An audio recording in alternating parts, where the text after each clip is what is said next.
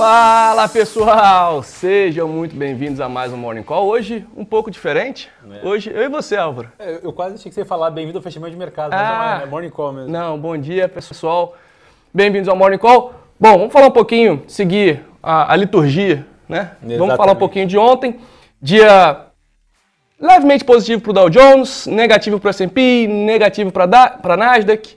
Tivemos Jerome Powell falando de uma inflação que é única na história dos Estados Unidos e né, dando, digamos assim, um pouco mais de, de peso a que o mercado tem colocado na mesa ao longo desses últimos meses, Álvaro. Ele, a gente teve inclusive o, o Bullard, outro Fed Boy, yeah. É.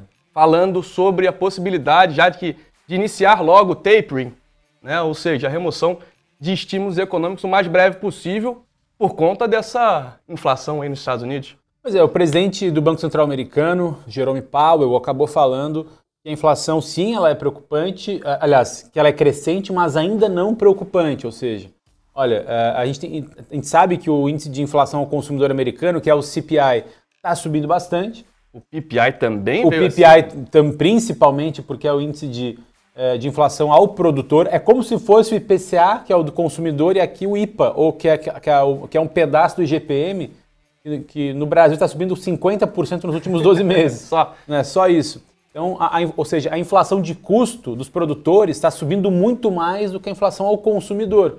Como a gente estava numa crise, né, por conta da pandemia, teve todo esse aumento dos preços do petróleo, a, a desvalorização cambial, isso deixou mais caro o custo. Quando o empresário foi tentar repassar, tinha crise, tinha Covid, não tinha demanda.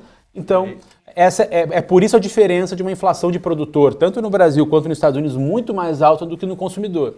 No entanto, não é isso que o Banco Central americano olha para fazer política monetária, ou seja, para é, tirar ou colocar mais estímulos. Ele olha um indicador chamado PCI, que é um indicador de inflação ao consumidor só que a diferença do CPI, agora é uma sopa de letrinha, né? Mas o PCI, que é o indicador que, que o Fed usa, que o Banco Central Americano usa para fazer política monetária, ele tem substituição de bens dentro da cesta. Então, por exemplo, ah, poxa, eu, tô, eu, eu, só consumo. Esse é o exemplo melhor, vai. Lá, eu, eu só estou consumindo manteiga. Porra, eu, eu consumo manteiga pra caramba. E aí, inflação de 300% na manteiga. Vamos dizer que todo mundo precisa comer, comer manteiga ao mesmo tempo. O que, que, o, o, que, que o CPI, que é o índice de inflação que está subindo bastante, faz? Poxa, bota esses 300% da manteiga no índice. No PCI, não. Sai manteiga e entra margarina, porque é um substituto. Então, essa é a diferença e por isso que o PCI é, é um indicador menos volátil, ele se mantém mais ou menos no, no mesmo patamar. Para a política monetária americana, o Fed usa esse indicador, o PCI. E esse indicador ele está em 3,3, ele é alto. Mas Vale lembrar que o Banco Central americano, diferente do Banco Central do Brasil, ele não olha um valor de final de ano para saber se o seu juro, o seu estímulo monetário está ok ou não. Ele olha uma média móvel dos últimos dois, três anos. E essa média móvel está abaixo de 2%. Por isso que o Fed fala, olha, não estou ainda uh, preocupado em antecipar minha retirada de estímulos, eu vou retirar, mas não vou retirar antes do que o mercado está imaginando ou que o mercado quer, porque para mim a situação está tranquila. Está crescendo, mas não é preocupante a ponto de antecipar a retirada de estímulos. Por conta disso, os juros de 10 anos dos Estados Unidos, uh, uh, nas últimas semanas, têm caído constantemente. Bastante, bateu 1,3, né? A gente viu e batendo 1,3. Eu vi no intraday, Lucas, assim, abaixo de 1,3, 1,28. E a gente estava falando de 1,6, 1,7 algumas semanas atrás, né? É, chegou em, em, em final, em final de março, estava acima de 1,7. Aí. Então, para você ver que essa percepção de risco que o, juro, que o juro de longo prazo dá em qualquer economia, nos Estados Unidos saiu de 1,7 em março para 1,3 no dia de hoje. Ou seja, o ambiente de risco para a economia americana está muito menor. Se o juro de longo prazo lá está muito menor, o que acontece? Liquidez dos mercados globais fica mais atrativo. O juro no mercado uh, uh, mundial fica mais atrativo.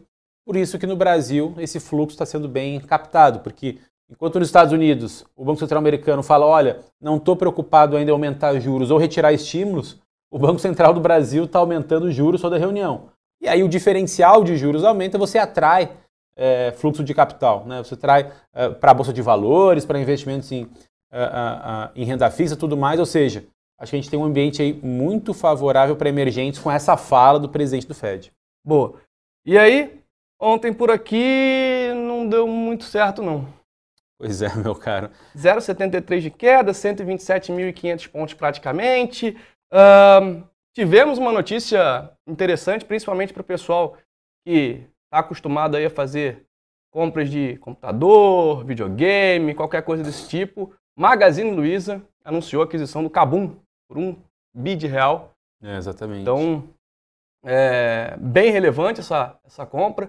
É, logo na abertura a gente viu o Magazine Luiza já com gap de alta, acelerando bastante. Depois, ao longo do dia, geralmente é o que acontece, né? Quando tem esses gaps muito relevantes, uh, os investidores tendem a realizar a parte da sua posição, defender um pouco, né? Realizar um pouco de lucro na pós o gap. Foi o que aconteceu com o Magazine Luiza, fechou aí com uma leve alta de 3 e poucos por cento, 3 e 3,5, quase 3,5, né? 3,45%. E do outro lado, continuamos é, acho que o mercado ainda, né, aquela, aquele fantasma da variante Delta ainda assusta um pouquinho. O CVC apoiou. Exatamente. A gente teve Pão de Açúcar, Sul América, até lojas americanas surpreendendo um pouco por conta do, do varejo, né? talvez o mercado alocando um pouco, ajustando um pouco suas posições, já olhando um pouco com olhos, digamos assim, mais olhando para a Magazine Luiza de uma forma mais atrativa do que para Lame, e aí tira um pouquinho de Lame, espera para ver o que vai acontecer com o Magazine Luiza, depois que corrigir, é, começa a tomar um pouco de posição. Gostamos bastante de Magazine Luiza também, tanto pela parte gráfica quanto pela, pela parte de fundamento. E ontem foi isso. Né? Vamos falar de hoje? Vamos falar de hoje, meu caro. Olha, nos Estados Unidos tem agora nove e meia da manhã vendas no varejo. Né? É. Dado super importante aí para mensurar a atividade uh, econômica, né? É, em junho, uh, o dado aí no mês é uma expectativa de queda de 0,3%. Então, acho que qualquer uh, dado aí diferente disso vai gerar uma oscilação grande, porque é um dado muito importante. Vale lembrar que ontem também saiu alguns dados da economia americana que decepcionaram, né? Então, uh, a gente teve aí, por exemplo, os novos pedidos de seguro-desemprego. que veio, em linha. Veio, é, veio em linha, mas veio um pouco acima do esperado. E, e quando a gente soma, teve mais um indicador no dia de ontem, deixa eu pegar aqui também, mas teve produção industrial é, nos Estados Unidos um pouquinho abaixo do esperado também. Então você, você teve, digamos assim, veio, tá, é próximo em linha, mas aquilo que devia vir um pouquinho melhor não veio, que devia vir pior também não veio. Então, é, esse dado acho que acabou ajudando o discurso do Paulo ontem, onde mostrou, poxa, viu, pessoal, tem mais gente pedindo seguro-desemprego, a produção industrial veio abaixo do, que a galera estava esperando. Então, é, se acalmem que ainda tem estímulos para rolar, né? E até um ponto que eu lembrei agora, de uma das falas do, do Paulo nesses últimos dias, que ele, ele, ele disse o seguinte: olha, ainda tem empresa que está tendo dificuldade em colocar, em empregar pessoas, porque muita gente ainda não, né, ainda está naquele. É, não vou voltar a trabalhar, ainda estou com um pouco de, de, reserva por conta do auxílio. É. Então.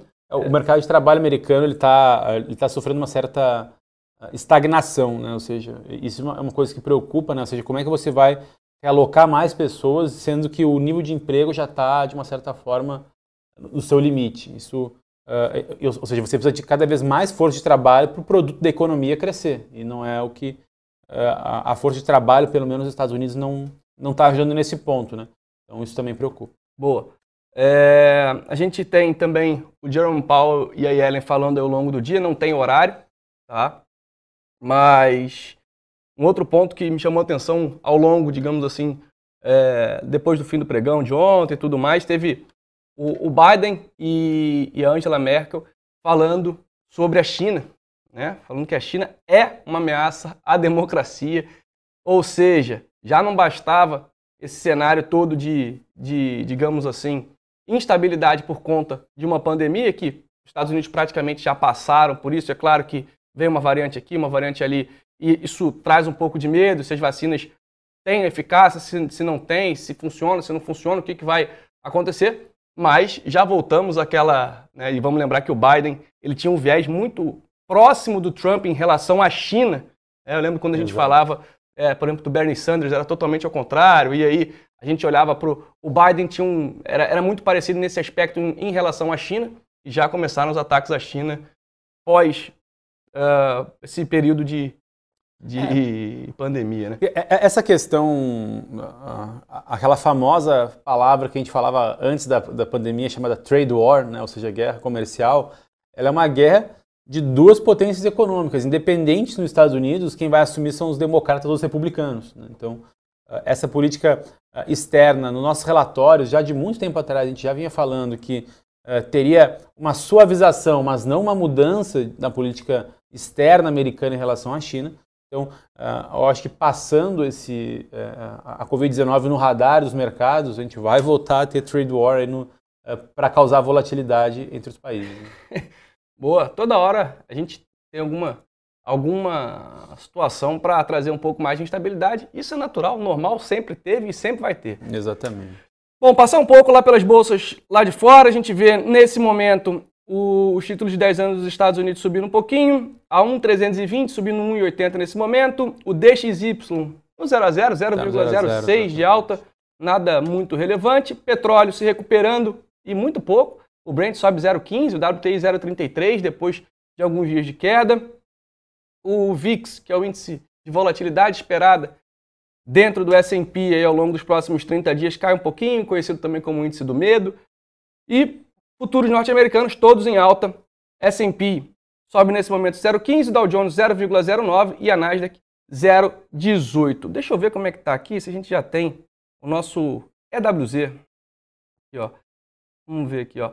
Ah, hoje de noite teve um fato interessante. O BOJ, o Banco Central Japonês, ele manteve aí né, a sua política e diminuiu o crescimento esperado para o Japão nesse ano de 2021 por conta aí de pandemia e tudo mais. Então, é, indo, indo ao contrário, digamos, daqui, né? Gente... O Japão ele tem uma é, ele tem uma característica peculiar, né? Porque é, há, há 20 anos é né, um país de, de praticamente estagnação né? É, pouco cresce o Japão, mas não há uma crise, não há, é não há revoltas. Né? Acho que qualquer outro lugar do mundo com democracia que tivesse uma, digamos, uma estagnação econômica de 20 anos, isso seria um problema. No Japão, talvez pelo é, perfil acho que etário e cultural da população, talvez não, não aconteça. Né? Boa. Então, o EWZ lá fora, pessoal, 0 a 0 né, no, no pré-market agora, literalmente no 0 a 0 E Álvaro, aqui no Brasil tivemos né, a votação da LDO. Exatamente, não. teve teve uma, uma diferençazinha aí, teve alguma surpresa aí no caminho, né? Pois é, assim, acho que a, a LDO ela foi aprovada uh, com, com déficit de 170 bi para o ano que vem. Isso, de certa forma, estava no radar ali, um, um, que é, isso se 1,9% do PIB do Brasil. Uh, o, mas o, acho que as estimativas ali da LDO que foram é, um crescimento de 2,5, que não é está em linha ali com focos, mas a inflação de 3,5, se a inflação de 3,5 no ano que vem para acontecer até pode, mas a Selic vai ter que aumentar é difícil, né? muito mais do que o 7,5 que do, do, que o 7% que está no relatório Focus, por exemplo, é, dessa semana. Uh, e sem falar que teve uma, aí um, acho que um, um dado que não foi acho que tão agradável assim que Uh, o, na LDO está um valor do profundo ele, eleitoral de 2022 três vezes acima uh, do que nas eleições de 2018. Né? Ou seja, acho que um gasto desnecessário no momento onde a gente precisa é, ter uma certa cautela uh, fiscal para conseguir né, cumprir os nossos afazeres. Né? Vale lembrar, por exemplo, né, que esse valor do, do fundo eleitoral de 2022 está 5,7 bilhões de reais. Eh, em 2018 era menos de 2 bilhões de reais. Uh, então, uh, e, e, são aquelas, aquelas questões brasileiras que a gente não consegue explicar muito bem, né? Por que, que uh, se triplicou o, o, fundo eleitoral, né? ou seja, gastando quase 3 bilhões de reais a mais do que 2018, e fundos imobiliários queriam tributar para capturar 850 milhões de reais, né? Então não fazia muito, não faz muito sentido ainda, pelo menos a tributação de, de fundos imobiliários nessa nessa nessa relatoria do Celso Sabino dessa semana foi já foi descartado, mantém a isenção. Isso pelo menos é positivo. Também, claro, assim, acho que vale comparar, né? Quando a gente aprovou a LDO do ano passado para esse ano, já é um grande avanço em termos de timing. Verdade, Agora o que falta é a LOA, né? Na verdade, a gente aprovou a LDO do ano passado esse ano, né? É, não, não, a, a, LDO a gente, a gente aprovou no passado, Boa. o que a gente Verdade. aprovou esse ano foi a LOA, que é o, que é o orçamento em si. Uh, e, a, e a LOA a gente vai agora, uh, é, provavelmente a volta do recesso, a gente, a gente vai ter discussão. E aí é que, é que mora, digamos assim, a, o grande debate do ano que vem. Porque na LOA a gente vai precisar, o governo vai precisar orçar o Bolsa Família turbinado. E aí ele vai ter que dizer quantas pessoas ele quer atingir, qual é o valor que ele quer capturar. Isso vai ter um impacto uh, muito bom no consumo, mas também vai ter um impacto eleitoral em 22, né? Então tudo isso será monitorado também. Boa, vamos passar aqui pelo ambiente corporativo. Vamos lá. Bom, Cruzeiro do Sul anunciou a compra da instituição universitária Moura Lacerda. Tá? Então, aí pelo valor de 54 milhões, que serão pagos ao longo de cinco anos. Ponto positivo. Cruzeiro do Sul que não tem tanta liquidez ainda. Uh, o que mais aqui? Duratex anunciou é, um plano de investimento de 2,5 bi de reais para o período de 2021 a 2025. Né? Então, bom ponto ali para a Duratex, que vai deixar, né? vai deixar, chegou, vai sair de Detex e agora virou DXCO3. Toda hora tem, tem é, troca os nomes, troca a Natura, era, era, era tão fácil, é Nato 3, agora virou NTCO3. NTCO3, né? né? Algumas coisas vão mudando aí ao longo do, do, do tempo. tem, tem que ter um, pessoal do marketing ali para indicar é, o, o, o, ticker, né? É, empresas, então, né? assim, tá, tá, tem hora que a gente, é, brincadeiras à parte, a gente não entende muito essa, essa mudança. Né? Tava tão fácil, era Detex, tranquilo, agora DXCO3.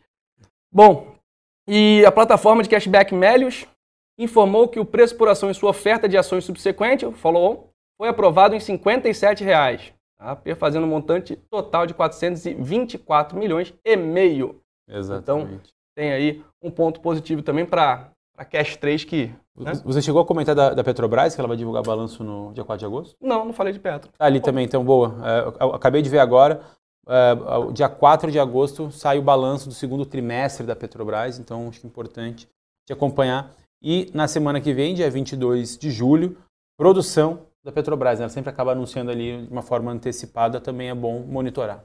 Boa. Vamos ver aqui o que o pessoal está falando. Aproveitar aí. Lembrando que daqui a pouco tem sala ao vivo. Começa né, a análise ali do, do mercado, acompanha a abertura até às 5 horas da tarde e depois 5 e meia tem fechamento. Também, é, né? A gente acabou não falando mas até porque não é relevante, mas só para não, não deixar em branco, a agenda econômica do Brasil hoje é muito fraca. Né? Teve aí dois indicadores de inflação que já foram anunciados agora 8 horas da manhã. O IPCS, né, que é o indicador de inflação da FIP, né, é, o de consumo semanal, em linha com o mercado, esperava 0,89, veio 0,88. E o IGP-10 também da FGV, uh, de julho, esperava 0,17, veio 0,18. Esses dois indicadores que por si só não são assim tão significativos no mercado e o que saiu foi em linha com o esperado. Então, ter, em termos macroeconômicos, Brasil, a agenda de indicadores econômicos do Brasil não tem nada relevante no dia de hoje, podem ficar tranquilos. Eu acho que é, é mais importante monitorar agora, nove e meia da manhã, vendas no varejo dos Estados Unidos. Esse sim, acho que é um indicador macro que vai movimentar. Tem as falas que você comentou também dos, dos presidentes dos bancos centrais. E depois, uh, acho que essas novidades políticas aí das últimas semanas aqueceram bastante, né? Ou seja, essa última semana teve relatoria uh, Celso Sabia, em relação à reforma tributária, a gente teve a, ontem a aprovação da LDO, então tem algumas coisas acontecendo no Congresso, que agora é entre recesso, e aí volta... Quando é que é entre recesso? Semana que vem é entre recesso. Boa. Bom, vamos, vamos ver aqui o que o pessoal está falando. O pessoal pedindo para perguntar de... O pessoal falando aqui de via varejo para a gente. Ah, já ia esquecer. Hoje tem vencimento de opção. Ah, importante, né? né? Eu já ia esquecer desse ponto. É, hoje vencimento de opção, então olho aí nas ações, tá, pessoal? Não se esqueçam. Agora não tem mais né, a necessidade de ligar para exercer ou não, para ficar naquele, né, naquele, naquele drama, naquele suspense ao longo do pregão. No final do pregão tem exercício automático das opções, beleza? Então, falando só de via varejo, é, a gente né, ainda olha para via varejo, a gente, pelo menos da minha parte, falando graficamente, a gente ainda vê espaço para que via varejo siga se recuperando ao longo desses próximos dias. É claro, né, quando você olha para uma concorrente como a Magazine Luiza, tomando tanta força, tomando tanta, né, tendo ali um, um, um, avanço interessante ao longo do, dos últimos dias, com né, é, inauguração de lojas, uma expectativa de, de, de, de lojas ali, é, de um número bem relevante de lojas e tudo mais, isso traz um peso negativo, digamos assim, para a Via Varejo, né? Porque você tem ali a alocação de é, top pick, né, escolha de, de, de, ações do setor. Mas a gente ainda vê Via Varejo com um potencial bem interessante de ganho ao longo das próximas semanas É, no caso fundamentalista, né, a expectativa média do mercado, né, que é aquela média que todos os analistas ali que fazem as avaliações fundamentalistas para expectativa 12 meses do preço da, da companhia, está em 18,75, ou seja, tem um potencial de retorno de 27% ainda nos próximos 12 meses. Então estamos em linha. Isso, isso média do mercado. Para o BTG Pactual, né, do, do analista é, Luiz Guanais, a projeção é de 21 reais, ah, seja melhor muito ainda. mais então, otimista, então acho que tem um longo então, caminho aí, aí então, tanto pelo fundamento quanto pelo gráfico, né, pontos positivos. Talvez para curtíssimo prazo não seja o melhor momento ainda para entrar, mas olhando para algumas semanas e meses para frente, bem interessante o case aí de Via Varejo.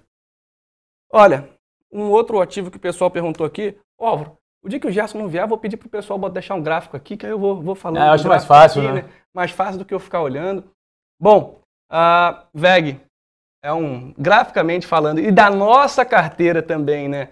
Não está na nossa carteira semanal dessa vez, mas ela figura bastante por lá. Ainda não, né, ainda está meio travada ali, não consegue romper a região ali dos 36 reais, então, por enquanto, nada a se fazer em VEG, pelo menos, da parte gráfica. É, na, na parte fundamentalista é, é, curioso, né? A média do mercado hoje é 38 reais, está sendo negociada a 35, então tem seria um pouco potencial, uns 9% em 12 meses, acho que talvez para o risco, talvez não vale tanto, mas é um ponto que acho que quem acompanha o mercado financeiro, o mercado de ações já há muito tempo. VEG está sempre cara, né? VEG está sempre cara, VEG tem sempre pouco potencial de retorno nos próximos 12 meses e sempre tem um reajuste nesse preço para é, frente, é porque a empresa sempre surpreende o resultado. Boa. É, deixa eu ver o que mais, pessoal perguntando de Clabin. Menal, Clabin a gente também é nosso top pick do setor, pelo time de fundamento.